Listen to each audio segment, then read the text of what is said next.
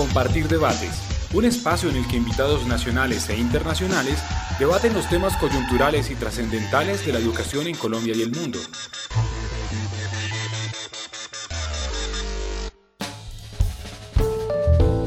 Un cordial saludo. Les doy la bienvenida al espacio Compartir Debates. Recuerden que nos pueden escuchar eh, desde nuestra página web www.compartirpalabramaestra.org y desde nuestras redes sociales en Facebook nos encuentra como Palabra Maestra y en Twitter arroba Palabra Maestra. Hace unos meses en el país se suscitó una gran polémica política y religiosa sobre la revisión de los manuales de convivencia de los colegios, tarea que en septiembre del año 2015 la Corte Constitucional encomendó al Ministerio de Educación con el fin de corregir aspectos en los que se violaban los derechos fundamentales de los estudiantes. Pero el debate lamentablemente olvidó por completo este asunto. La Corte ordenó no solo revisarlos para corregir aspectos y palabras ambiguas que se pudieran entender como discriminatorias en contra de la población LGTBI, sino también aquello que violara el derecho al libre desarrollo de la personalidad o de cualquier otro derecho fundamental. Dice la Corte que un colegio no puede excluir a un estudiante por su orientación sexual ni discriminarlo por ello, a raíz de la sentencia que amparó los derechos de Sergio Urrego, un caso de discriminación que tuvo el peor de los desenlaces, el suicidio, y que no puede volver a repetirse. El manual de convivencia es una pieza fundamental del proyecto educativo institucional en el cual se deben definir los derechos y obligaciones de todas las personas de la comunidad educativa para convivir de manera pacífica y armónica. En el manual reposan esos acuerdos de la comunidad educativa para facilitar y garantizar la armonía en la vida diaria de los colegios. Quisiera retomar una explicación que nos da Enrique Chaux, que es un investigador colombiano reconocido por sus trabajos en convivencia escolar. Él dice que en el manual es donde se definen las expectativas sobre la manera como deben actuar las personas que conforman la comunidad educativa, los recursos y procedimientos para dirimir conflictos, así como las consecuencias de incumplir los acuerdos. Hoy vamos a conversar de todo esto, sobre el significado de la convivencia escolar, qué significa aprender a convivir, si existe relación entre la convivencia escolar y los procesos de aprendizaje, cuáles son los retos en la definición de los manuales de convivencia. Nos acompañan hoy Silvia Conde, que participará en el programa Desde México, Teresa Fornaguera y Mónica Machado. Silvia Conde es maestra en ciencias con especialidad en educación del Instituto Politécnico de México. Especialista en educación en derechos humanos para la ciudadanía, actualmente es directora del colectivo para el desarrollo educativo Albanta, en donde coordina procesos para la mejora de la convivencia escolar y la prevención de la violencia.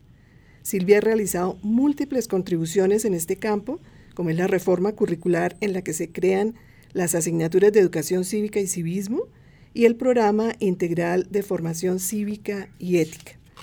También nos acompaña Mónica Machado, ella es socióloga de la Universidad Nacional con énfasis en educación, con estudios en temas de interculturalidad y estrategias pedagógicas y herramientas artísticas de educación para la paz.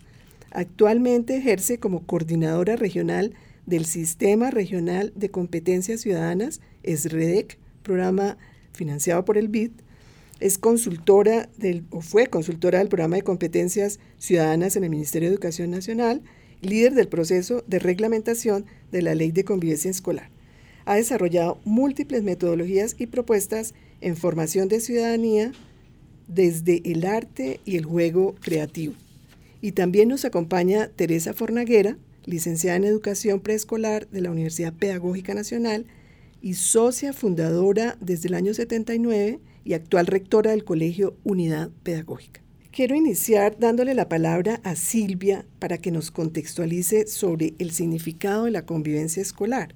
Y quisiera parafrasear al profesor Antanas Mocus, quien nos dice que convivencia escolar es la acción de vivir en compañía de otras personas en el contexto escolar de manera pacífica y armónica a pesar de la diversidad de los orígenes. Bienvenida, Silvia. Muchas gracias. Eh, bueno, yo quisiera empezar eh, esta, esta charla pues polemizando con el concepto que, que parafraseas de Antanas Mocus, porque la convivencia no necesariamente es positiva. Eh, podemos convivir de manera violenta. no es deseable, pero Digamos que la, convivencia es la manera como las personas hemos decidido relacionarnos, resolver los conflictos, ejercer el poder, expresar el amor, los afectos. Y lo deseable es que esa forma pues esté cargada de valoraciones positivas, es decir, sea democrática, inclusiva, pacífica, armónica, pero también puede, se puede convivir de la otra manera y eso pues lo han demostrado nuestros países, ¿no? que, puede haber una convivencia, unas formas de interacción que están cargadas hacia el lado negativo. Es por eso que siempre eh, ponemos apellido a la convivencia y hablamos de convivencia democrática, convivencia sana, convivencia pacífica. Eh, e, este no es un asunto menor, o sea, reconocer que la, que la convivencia no es necesariamente positiva y que la violencia tampoco es, digamos, el, antónimo de convivencia, es importante para poder intervenir de manera adecuada, porque con frecuencia la, violencia se ha naturalizado, se ha convertido en parte de la cultura y es muy difícil desactivar, digamos, esos modos eh, de convivir que están muy introyectados y que ya ni siquiera los hacemos conscientes. El caso de la, discriminación, por ejemplo, es uno de ellos. O sea, eh, eh, en, nuestros países ni siquiera nos cuestionamos que nuestras prácticas sean discriminatorias. Yo veo con agrado que ustedes tienen bueno, una polémica respecto a cómo incluir a la población lésbico, gay, transgénero, homosexual, etcétera, y en México, o sea, ni siquiera, ni siquiera estamos en la posición de reconocer que discriminamos a, esta población, a, los chicos y jóvenes que, no son heterosexuales o que tienen otras orientaciones.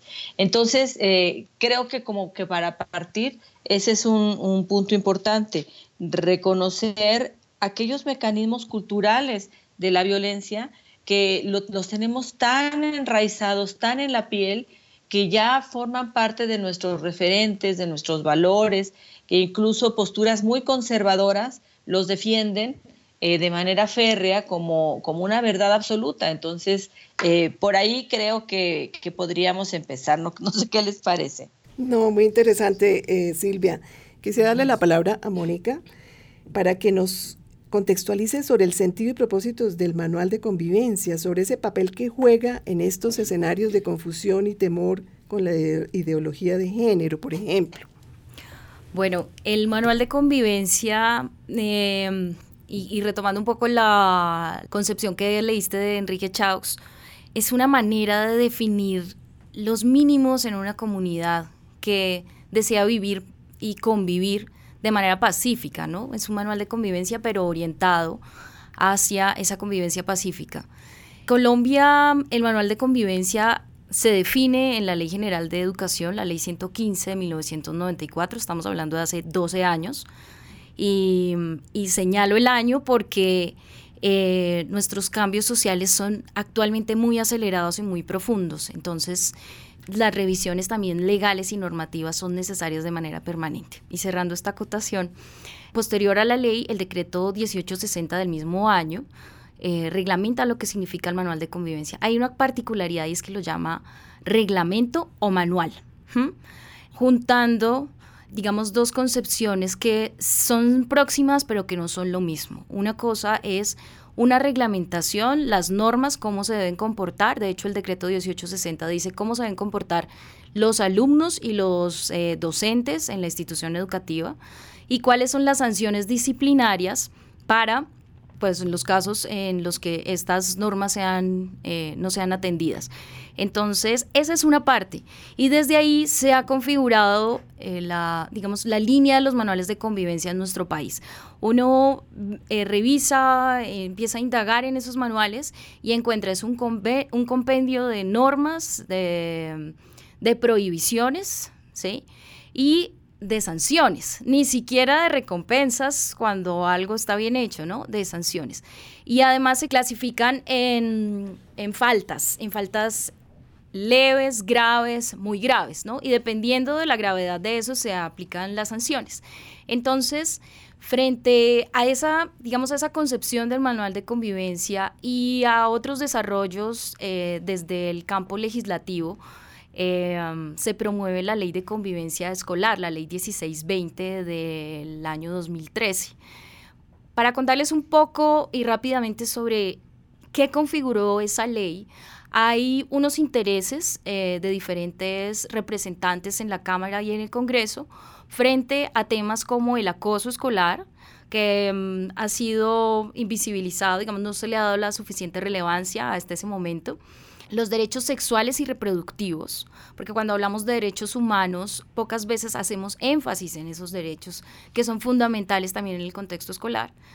Y eh, otros temas como la educación cívica, la educación ciudadana, el fortalecimiento de proyectos pedagógicos para la formación en ciudadanía. Entonces, todas esas, digamos, todas esas voces de diferentes representantes se juntan en la ley 1620 y la ley 1620 utiliza como herramienta el manual de convivencia para decir todas estas dinámicas de convivencia en la escuela se pueden ver reflejadas en este instrumento concreto, que es un instrumento formal, ¿no? que también hace parte del PEI, del Proyecto Pedagógico Institucional, eh, y que se debe revisar todos los años. Entonces, el sentido que tiene el manual de convivencia en este momento hay una distancia entre lo que ha significado durante años, durante el, eh, hablemos de la ley de mm, la ley general de educación, como ese compendio de normas y de sanciones, y un tránsito hacia convertirse en un real proceso de convivencia. Por eso un manual de convivencia en una institución educativa no debería ser estático se construyó hace 10 años y nunca se volvió a revisar. Es un proceso permanente porque las dinámicas se transforman. Y al final es como tener de una manera formal unos acuerdos de toda la comunidad educativa. Esto no es solo para los estudiantes, para toda la comunidad educativa, frente a cuáles van a ser los mínimos que van a permitir la convivencia, el goce de los derechos de cada uno de los integrantes de la comunidad educativa y también la valoración de la diferencia, que ese es un elemento muy importante. Yo quiero darle el micrófono a Teresa para que desde su experiencia como rectora nos comente qué hay que tener en cuenta para estructurar un buen manual de convivencia a la luz de esto que nos acaba de comentar Mónica, de ese, de ese tránsito que ha venido sucediendo en la formulación y en la necesidad de una formulación distinta y más actualizada de los manuales. Sí, yo creo que parte fundamental de nuestro proyecto político educativo, el, PPP lo llamamos nosotros, es la formación de ciudadanos autónomos y libres. Y si pensamos en la creación, en la, no, es, la creación, es porque yo eh, sí quiero tener un punto muy claro aquí, es que el individuo se construye a través de la vida.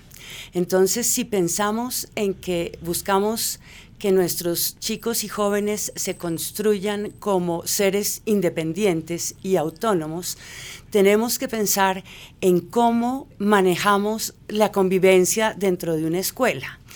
Es decir, si buscamos seres autónomos e independientes, no podemos pensar en un manual de convivencia rígido y como una camisa de fuerza, donde haya una serie, como decía Mónica, como de parámetros de lo que son las faltas y los premios y los castigos con respecto a la falta.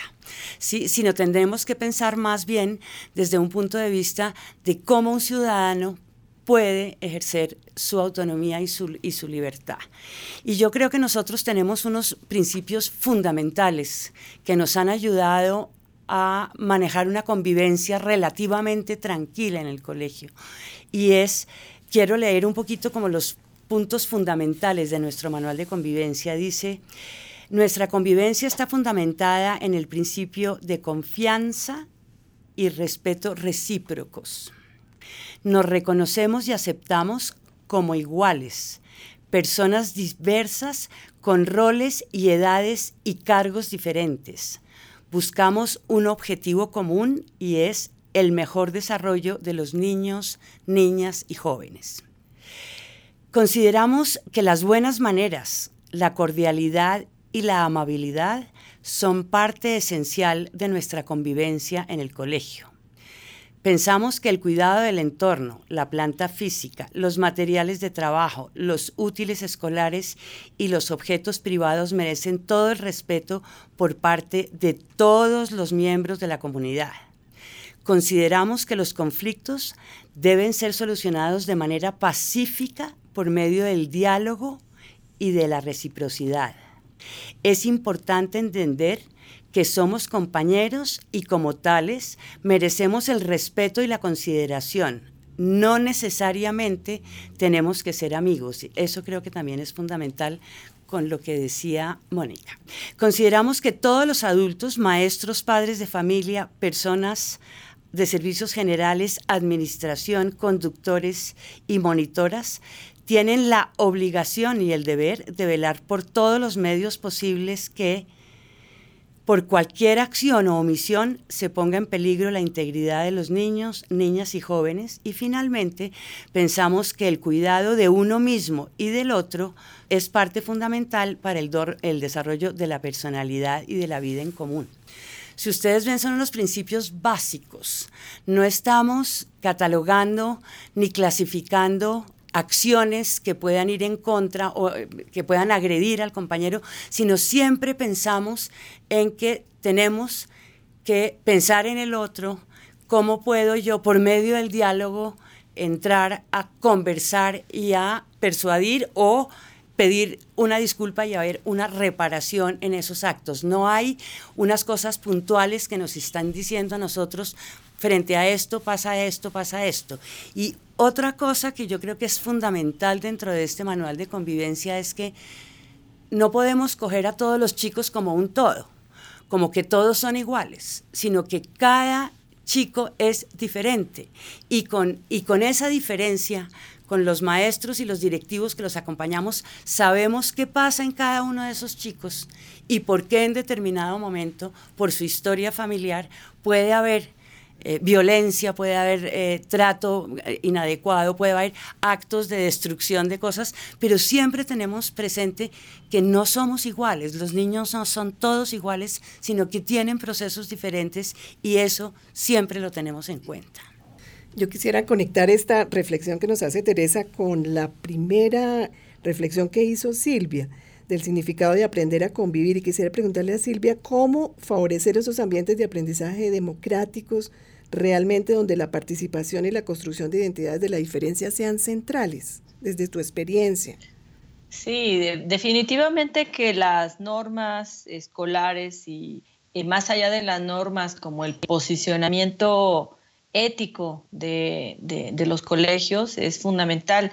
Esto, esto que señala Teresa me parece muy importante, o sea que su manual no, no es solamente como un, una colección de normas y sanciones, sino que realmente apela a una idea común de cómo queremos convivir. Y la construcción de esta idea común de cómo queremos convivir es el primer paso para la democratización del espacio escolar y para que la convivencia finalmente también lo sea, también sea democrática.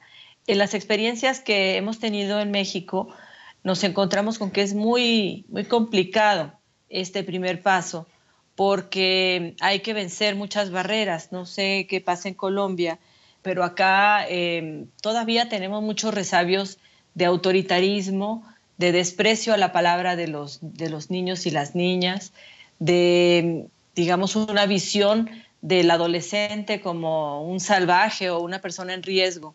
Eh, estas son algunas barreras que han hecho complicada la tarea de generar en las escuelas como un, marco de principios a partir de los cuales construir después las normas y después construir otro tipo de acuerdos o procesos para resolver los conflictos o para ejercer el poder o para gestionar la diferencia. Eh, entonces, eh, digamos que ese es el primer paso. Eh, realmente trabajar con el profesorado, con, el cuerpo, con los cuerpos directivos, para que incorporen a toda la población escolar en la definición de estos principios, de cómo queremos convivir en la escuela. Generalmente lo que, lo que impera pues es una visión conservadora, en muchos casos eh, dogmática y sin mucha discusión, de un deber ser que añora tiempos pasados, en donde, por ejemplo, con la mirada se controlaba a los estudiantes o, simplemente con que el director se parara en la puerta, todo el mundo pues, hacía silencio absoluto. Eh, y esas visiones en algunos casos no dejan avanzar. Primero planteo lo, difícil, ¿no? esta resistencia al cambio que no es otra cosa pues que un conservadurismo y un miedo a hacer las cosas de un modo distinto. Pero felizmente hay muchas experiencias que están demostrando que es posible, que es posible partir de esta construcción colectiva de, de un marco de principios incorporando a toda la comunidad escolar.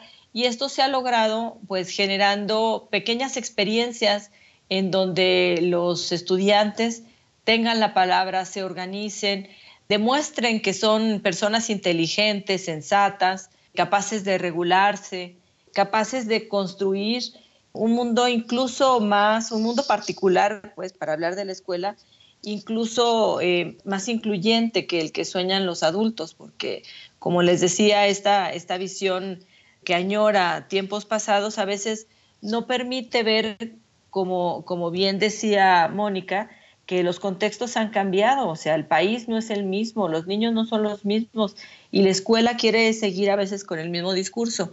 Entonces, eh, en concreto, yo apuntaría por ahora esos dos elementos.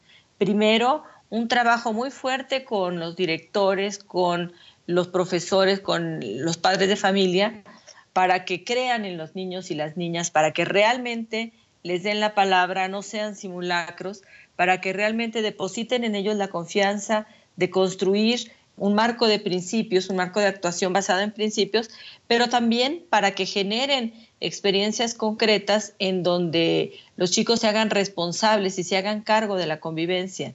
Les digo rápido un, caso que, me parece clarísimo en, una escuela de, la, del norte del país, de la, Sierra de Chihuahua, donde trágicamente ha sido muy famoso por, la violencia, un grupo de estudiantes de secundaria me decía que ellos no tenían reglamento escolar. Ellos eran miembros del consejo escolar y decían, no tenemos reglamento porque no, tiene, no es necesario. Todo mundo sabe a qué viene a la escuela. Todo el mundo sabe lo que le toca hacer y, para qué queremos reglas. Y él estaba hablando justamente de esas reglas coercitivas, ¿no? de esa necesidad de, que tenemos a veces los adultos de poner por escrito que tienes que llegar temprano y si no llegas temprano entonces te bajo un punto.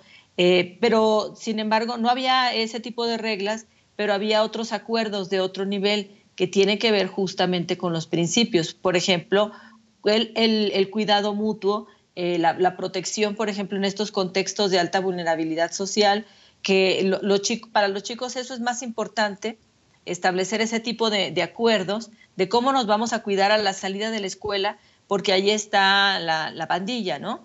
Entonces, bueno, creo que puede irse avanzando gradualmente si se confía en los muchachos.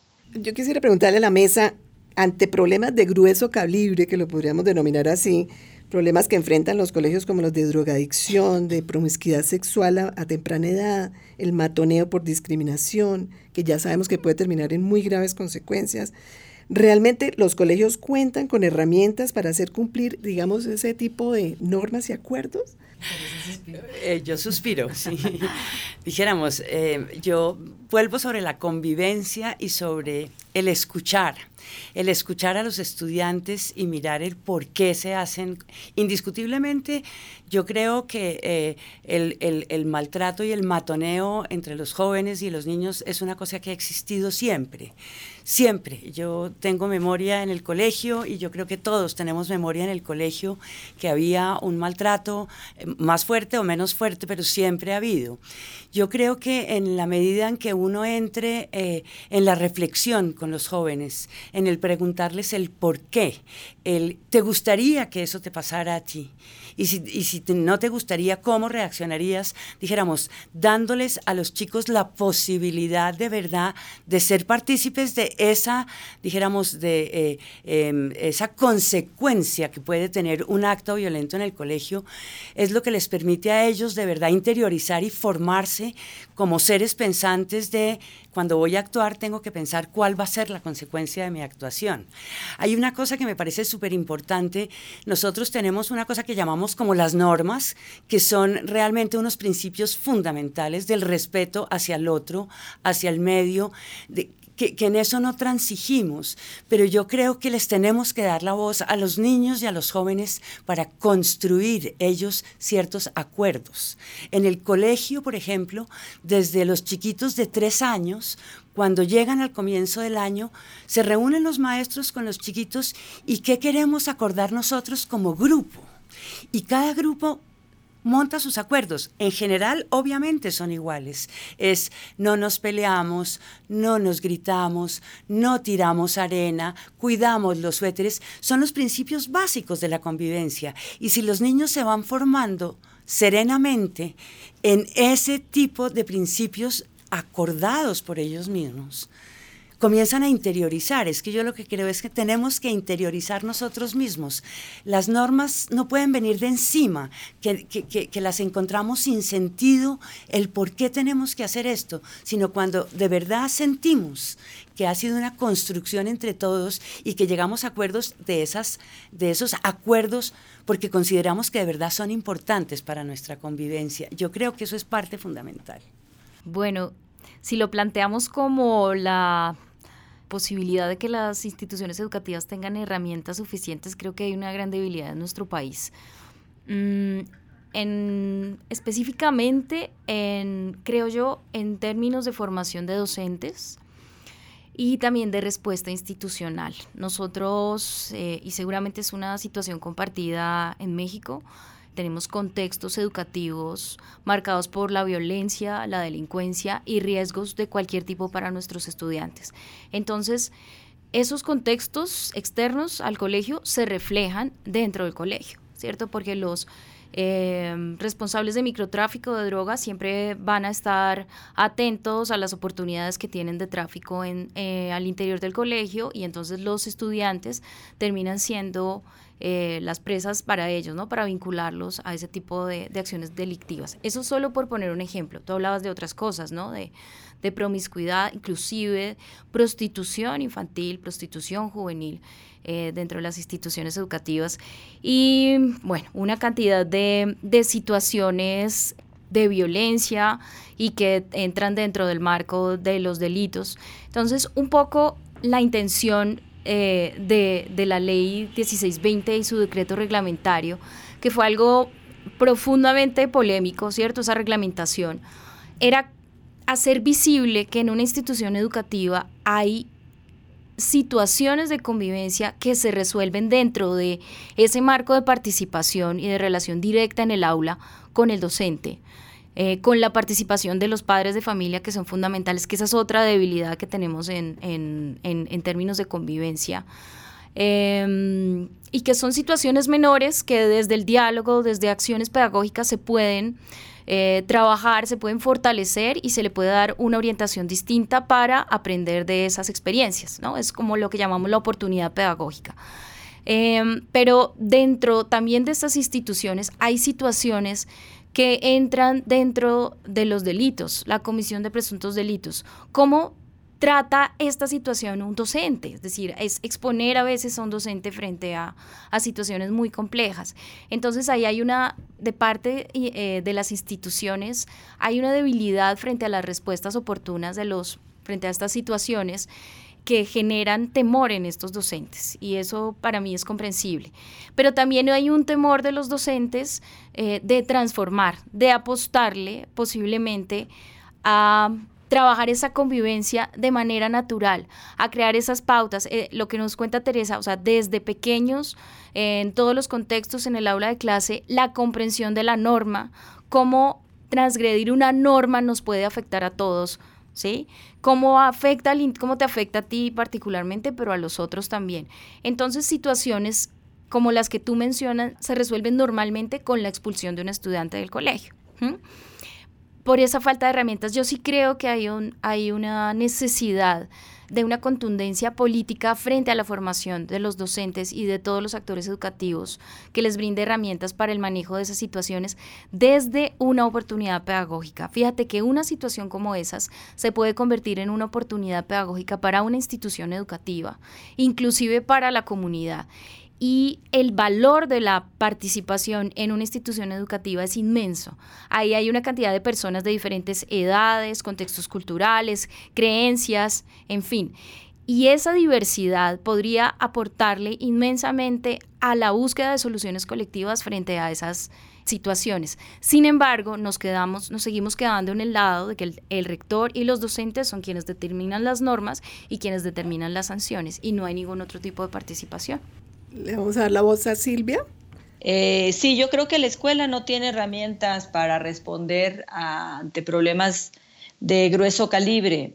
Yo creo que una de las principales razones es que no hay una política, no sé si, si pasa esto en Colombia, pero en México eh, se tardó, se ha tardado mucho el gobierno en reconocer esos problemas. Eh, hay una tendencia a invisibilizar, eh, por ejemplo, el, que circula droga en las escuelas, que algunos de nuestros alumnos eh, son sicarios, o sea, pertenecen ya a, las filas criminales y, permanecen en la escuela. No se han reconocido claramente estos y otros problemas como la trata de personas o la desaparición forzada que está eh, a veces vinculada justamente con, estos problemas, con problemas de trata y, de narcomenudeo, y que por supuesto que, que trastocan la vida escolar, trastocan la vida escolar porque en muchos casos lesionan la autoridad del docente. En México hemos visto que en contextos de, de violencia, contextos en donde el narcotráfico ya tiene tomadas a las regiones, eh, los maestros se, convierten en una figura eh, muy débil porque los, los alumnos tienen el poder que les dan las armas y que les da la impunidad. Nuestro gobierno se ha tardado en reconocer que este es un problema y por lo tanto no hay políticas y por lo tanto los programas de formación docente pues siguen circulando en, en, estas primeras respuestas que Mónica señalaba, eh, de los problemas eh, de convivencia que se pueden resolver desde una mirada pedagógica dentro del aula, con el fortalecimiento de habilidades socioemocionales o, a partir de, acuerdos eh, dentro del salón, pero no, no, se toca la otra parte por temor o por, o por no querer reconocer un problema que ya nos está rebasando.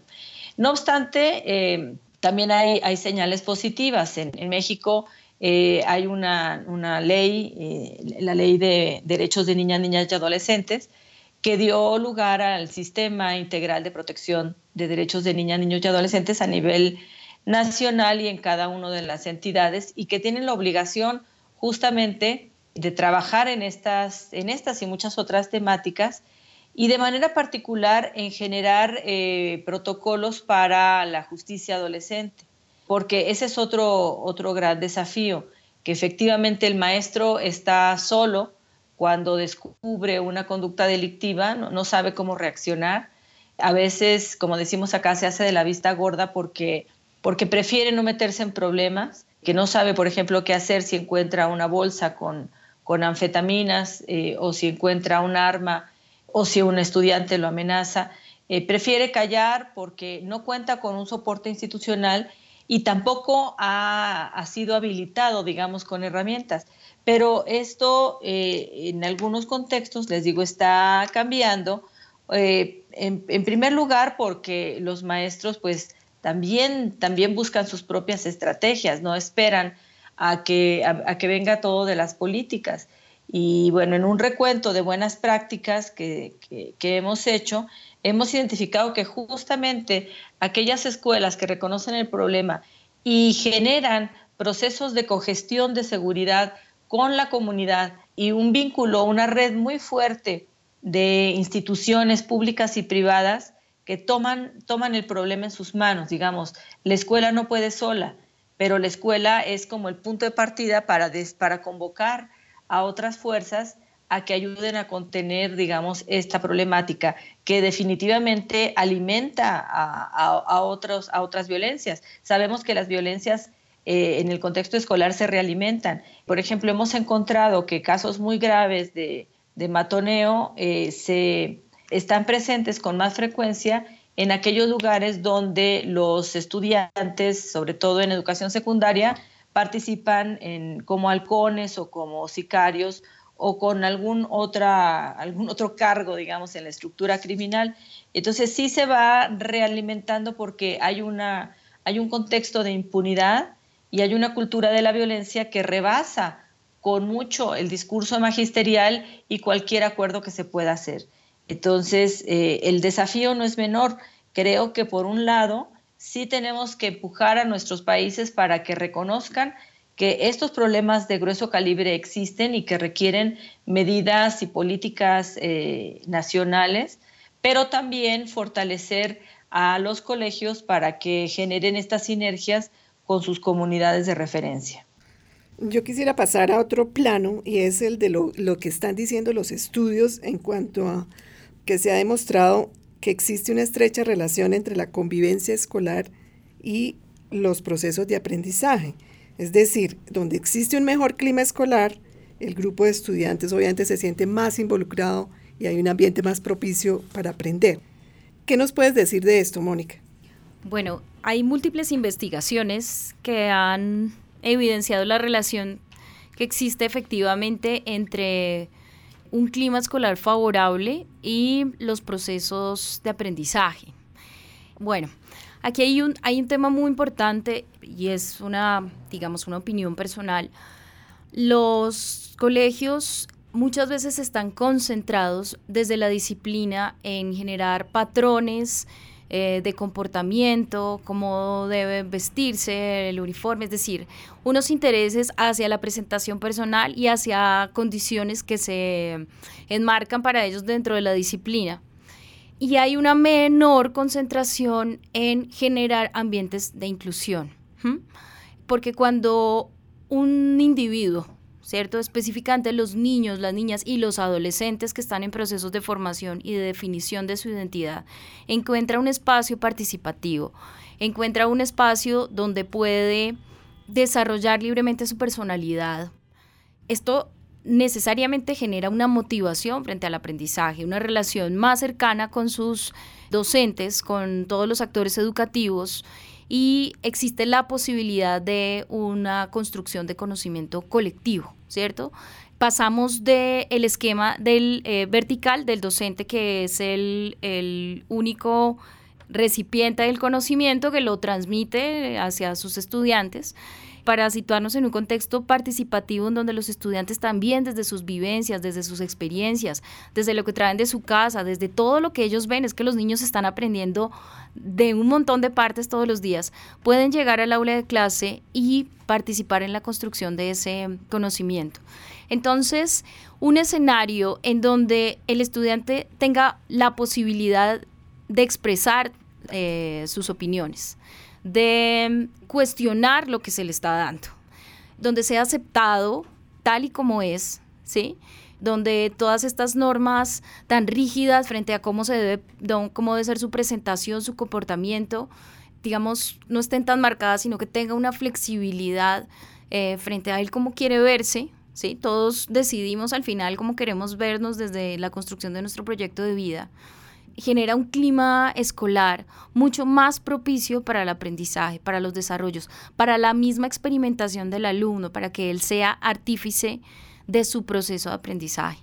Entonces ahí hay, hay unas evidencias, pero también desde, desde, desde la simple mirada, o sea, una mirada por encima de lo que ocurre en un aula de clase, en una institución educativa, nos muestra que un mejor clima escolar genera mayor motivación para todos. Ahora hay una mayor motivación para los docentes frente a su trabajo pedagógico y frente a, las estrategias, a las didácticas que utilizan para el aprendizaje de sus estudiantes.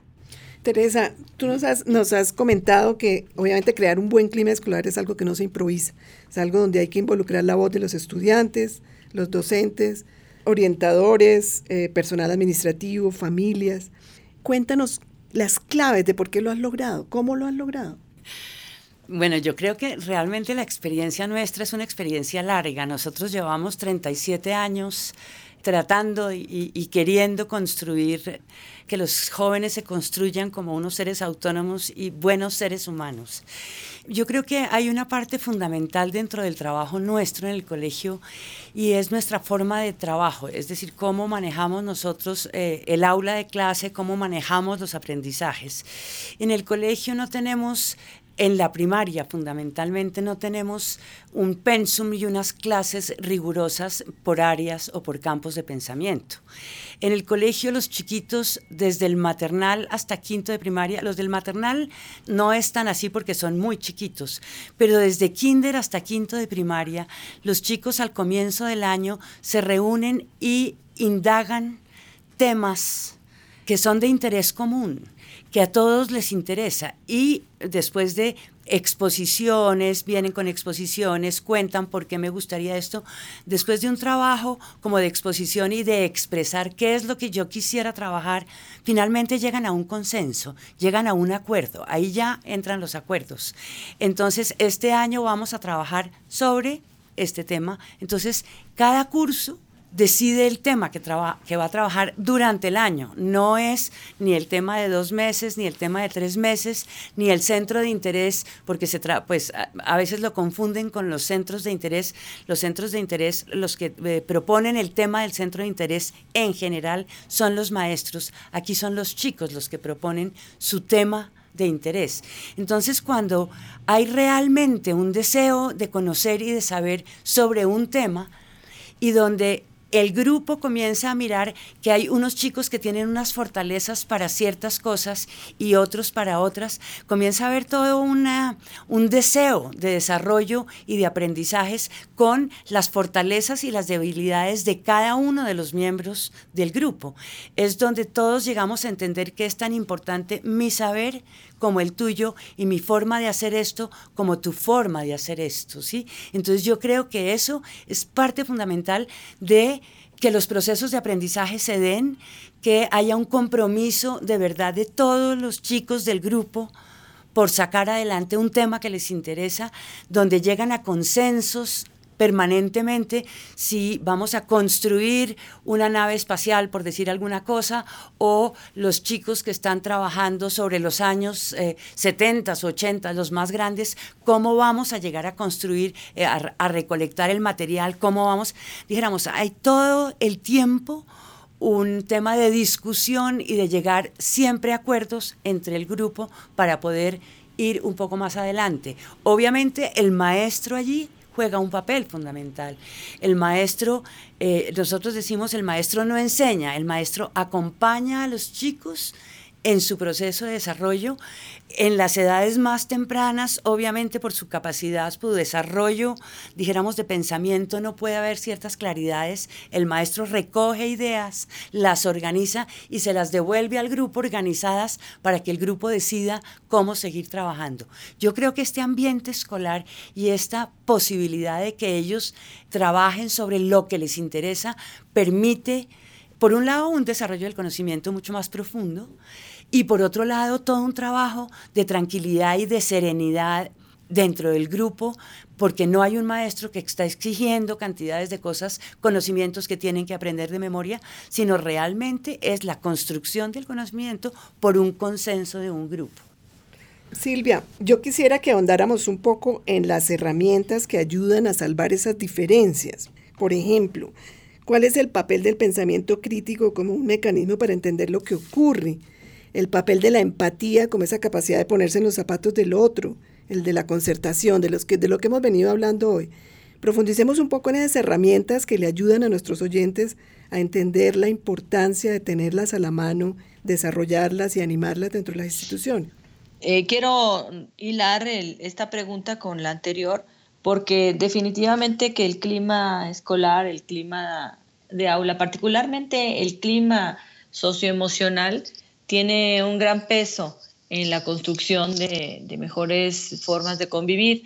Y este clima no, no, tiene que ser artificial, no tiene que ser un escenario como montado. Esto lo digo porque hay una, hay una tendencia, una inercia en algunos maestros que no poseen todas las herramientas para crear estos climas artificiales. Por ejemplo, poner las sillas en círculo, aunque la clase siga siendo igual de dogmática, ¿no?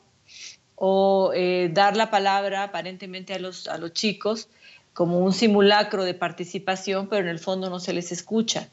Entonces, eh, sí que es muy cierto que necesitamos generar estos climas positivos, estos climas socioafectivos cargados de una, gran cantidad de estímulos, una, de un reconocimiento a la palabra de los, de los estudiantes.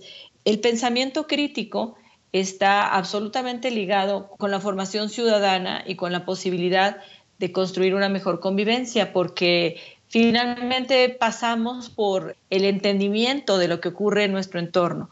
Para los chicos más pequeños, no es fácil reconocer que el mundo en el que vivimos es una construcción social. Eh, ellos dicen, bueno, así son las cosas y ya.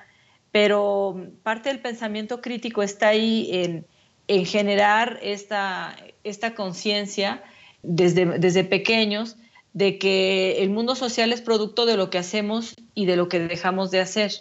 Hay actividades muy concretas para lograrlo, particularmente pues esta comprensión de las consecuencias de los actos es una de ellas, pero digamos para desligarlo un poquito de algo tan tradicional, podríamos pensar en, por ejemplo, en, la observación de la comunidad, recorridos por la comunidad, entrevistas de los niños, pienso en preescolares, que pregunten a los padres o a los abuelos si antes había ahí una casa o por qué este árbol este, ya se murió o qué pasa con esa calle que, en fin, ¿no? O sea, estos recorridos por la comunidad acompañados con la historia y con, estas historias de, las que son portadores, pues sus propios familiares, va generando esta visión de que la realidad social la hacemos todos.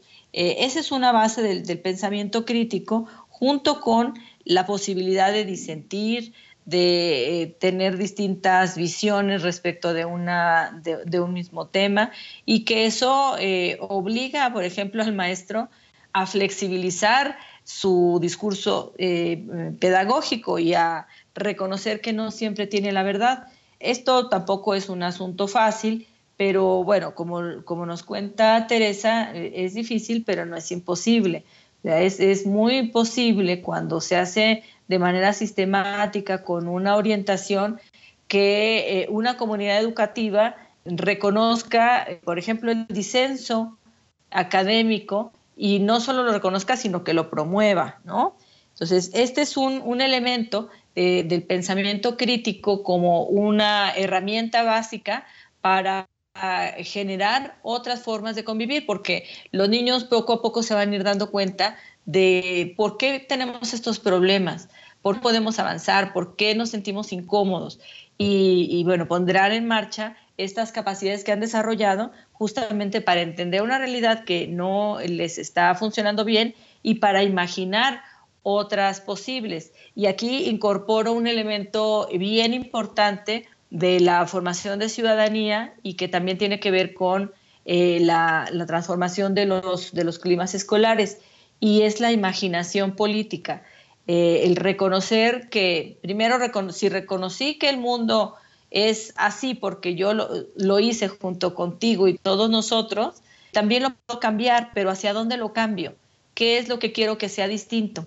Entonces, eh, esta parte de la imaginación, de cómo queremos convivir, de cómo, cómo queremos eh, ser de grandes, cómo, qué queremos aprender y para qué lo queremos aprender, forma también parte de esta formación ciudadana y va creando estos climas positivos porque justamente ponen el acento en el aprendizaje significativo, en aquello que sí quieren los estudiantes aprender. La empatía, por supuesto, que es otro elemento clave y que, bueno, ahí tienen ustedes la, la, experiencia de las escuelas en paz que ha demostrado pues, eh, su eficacia para, para el fortalecimiento de la, de la, empatía y de otras habilidades socioemocionales.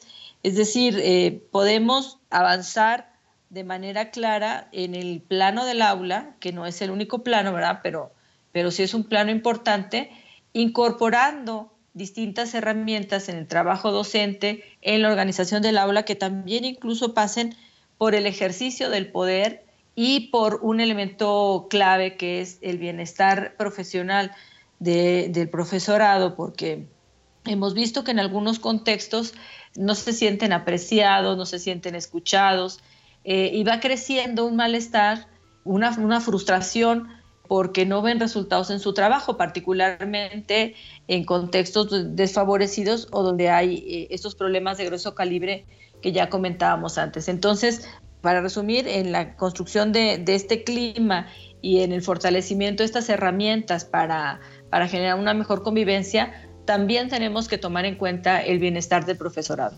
Estamos de acuerdo en que el problema pues no radica en sí en los conflictos, sino en el manejo adecuado de ellos. Por eso creemos que las instituciones educativas tienen que decantarse por acciones concertadas para su manejo. Este sería un gran reto. Yo creo que hemos eh, tenido muchas visiones interesantes hoy en este, en este programa.